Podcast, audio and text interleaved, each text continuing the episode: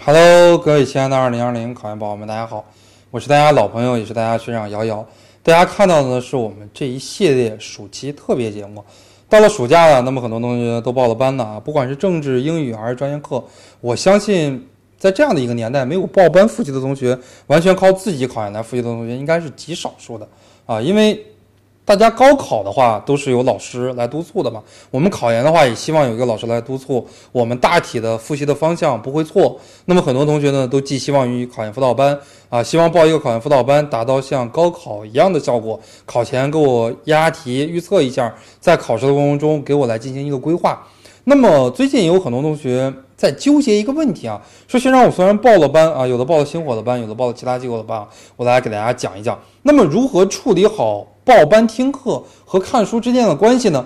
哎，这确实是一个问题啊！我在我的空间里边曾经也发过一个说说啊，我说考研辅导班啊，报了肯定比没报好。但是呢，你如果报了这个考研辅导班，你不会利用考研辅导班，你最后达到的这个效果，有可能还不如自己复习的呢。为什么呢？你有可能被考研辅导班的这个节奏所拖垮了。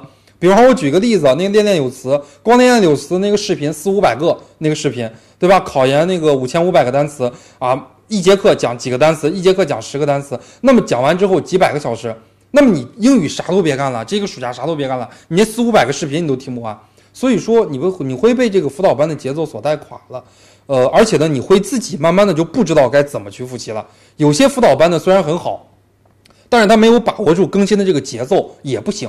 那有些考研辅导班很好，老师也是为了省事，辅导班也为了省事，一到七月初的时候，所有的学科都给你更新了。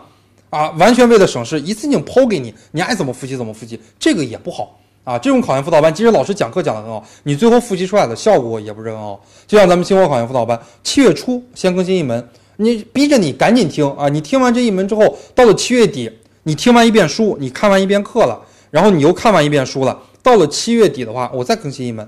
到了八月初，我再更新一门；到了八月下旬，哎，我再更新一门。十五到二十天更新一门，这个节奏把握的非常的好。但绝大部分辅导班啊，节奏都把握的都不错。那么有一些辅导班呢，可能节奏把握的不是很好啊。老师完全是为了这个互动事情，就像很多面授课程似的啊，马原、毛中特、四九史纲啊，一读气，一个星期全给你上了。这种结构节奏把握的就不是很好。包括英语辅导班啊，单词、作文、长难句、翻译。啊，写作乱七八糟的新题型、完形全给你上了，七天的时间，这个节奏把握的也不能说好啊。那么呢，我给大家来讲一讲哈，如何处理好听课与看书之间的关系，或者说我们这一期节目其实有一个副标题，什么样的一个副标题呢？就是教材、课程、资料应该如何搭配使用。那么这几种搭配好了，肯定你报班的效果才可以发挥的更好。那么第一个呢？我来给大家讲一讲啊，跟报班早晚有关系。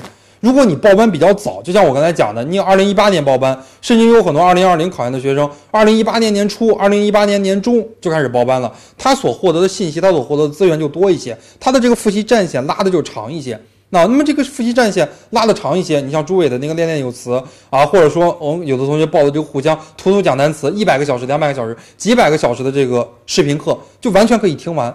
啊，之前就可以听完了。如果你才报班，人家这个考研辅导班、英语辅导班收了你很多的钱，给你几百个小时的视频课，你听吧，啊，又觉得确实太浪费时间了。你如果不听吧，又觉得我花了这么多钱，难道买来就是为了摆在那儿了当摆设的吗？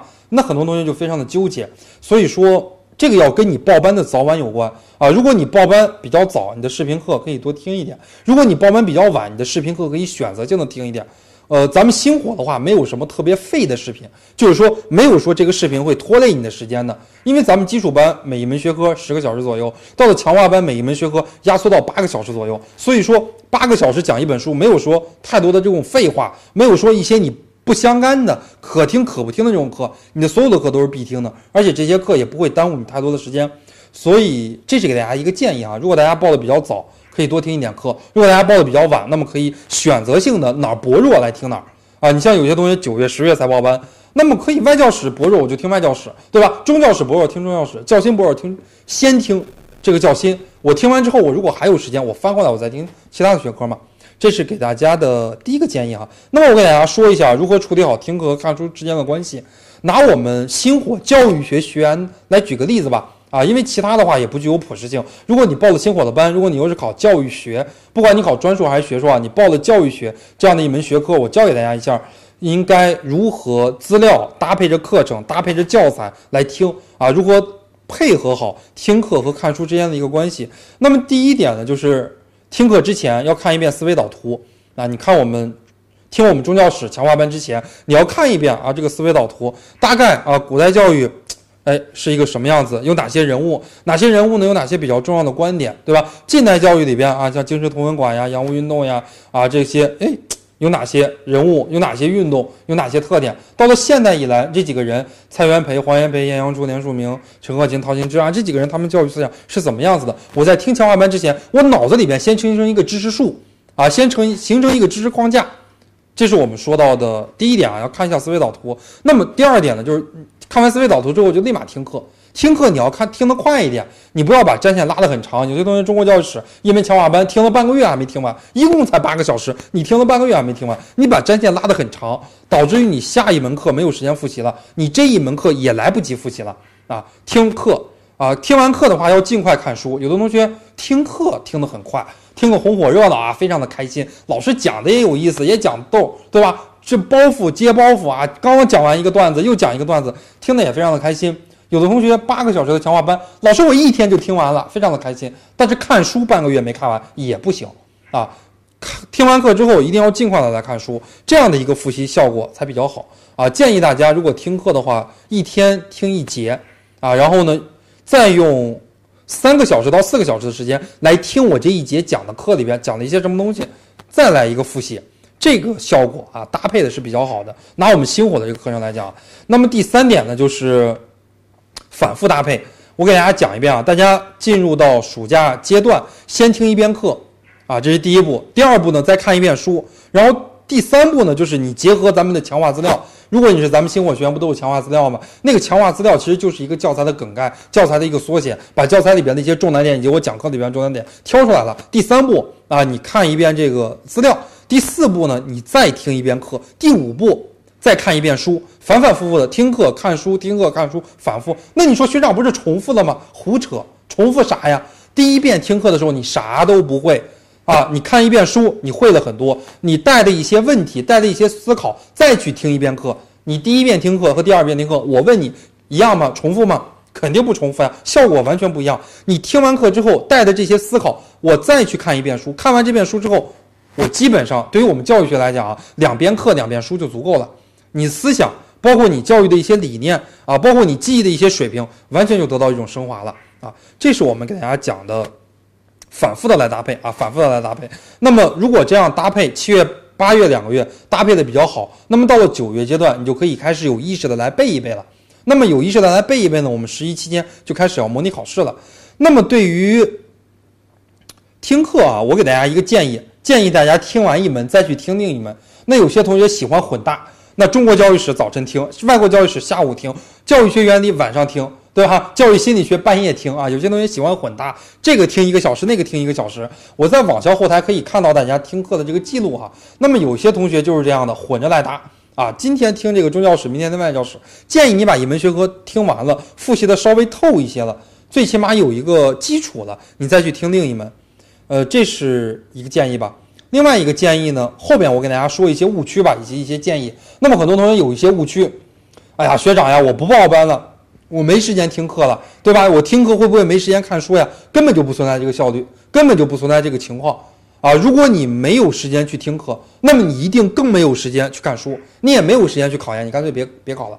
为什么呢？因为我们的听课它的效率是看书的两到三倍，尤其是对于一些在职考研的同学来讲啊，边工作边考研，你没有时间看书，你肯定要听课嘛。你通过课程里边可以给你讲到了很多精华，就像我们现在看书来讲。我现在自己看书看的也很少了，那种纸质的书翻的翻的可能就累了，而且呢，一本纸质的书看半个月看一个月放在床头了，那很我好像那天买了一本书啊，叫做《嗨三十岁了》，我买了一本书，因为我快到三十岁了，我今年已经二十九岁了，马上再过半年就三十岁了，我觉得快到三十岁了，我看一看吧。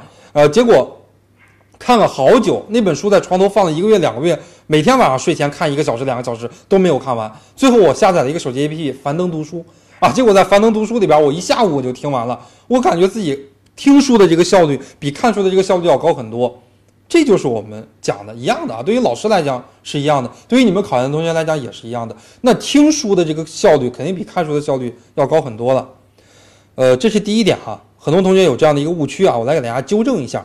那么第二点呢，就是不建议大家在完全没有基础的情况下来听，这样来听的话效率会很低啊。建议大家呢听课之前先把思维导图先过一遍，或者先把教材快速的读一遍。然后你再来听课，你最起码你得知道这一章讲了哪几个人，哪些东西比较重要，最起码你得知道这些东西，然后你再去听课，这是给大家的第二点建议啊。那么第三点建议呢，就是不能过分的依赖课程，自己要多思考。那么有些同学呢，书上写什么背下来，老师课本上讲什么，老师课程里边讲什么，完全都背下来，这个也是不对的啊。你要有自己的思考，听一遍课，有一遍自己的思考，再去听一遍课，再让自己的思想得到一个升华。这样的看书和听课的配合，啊，用我们老师的话来讲，就是听透了、看透了这个书了，非常的好啊，非常的好。呃，那么第四点给大家提的建议呢，就是听完课之后一定要立刻看书，看完书之后再返回课程，这样效果是最好的。其实我刚才给大家讲到了，比方我早晨听课，九点到十点听课，那么十点到十二点我立马要看书，及时的来回复一遍，啊，基本上你这些东西就能记住个百分之七八十了。那我看完书之后。我到了下周、下下周，我立马再去听一次课啊！不要把战线拉得很长，就是听课、看书，哎，紧跟着我再去听一遍课，这种复习效果会非常非常的好。还有一个建议哈，对于大家听课、看书之间有一个，呃，有这样的一个平衡吧，就是我们用比精力比较集中的时间，就是我们学习精力、学习效率最高的时间，用来干嘛呀？大家猜一猜，用来干嘛呀？用来看书，你不要用来听课。你的精力不好的情况下，复习效率低的情况下，晚上睡前戴着耳机听听课。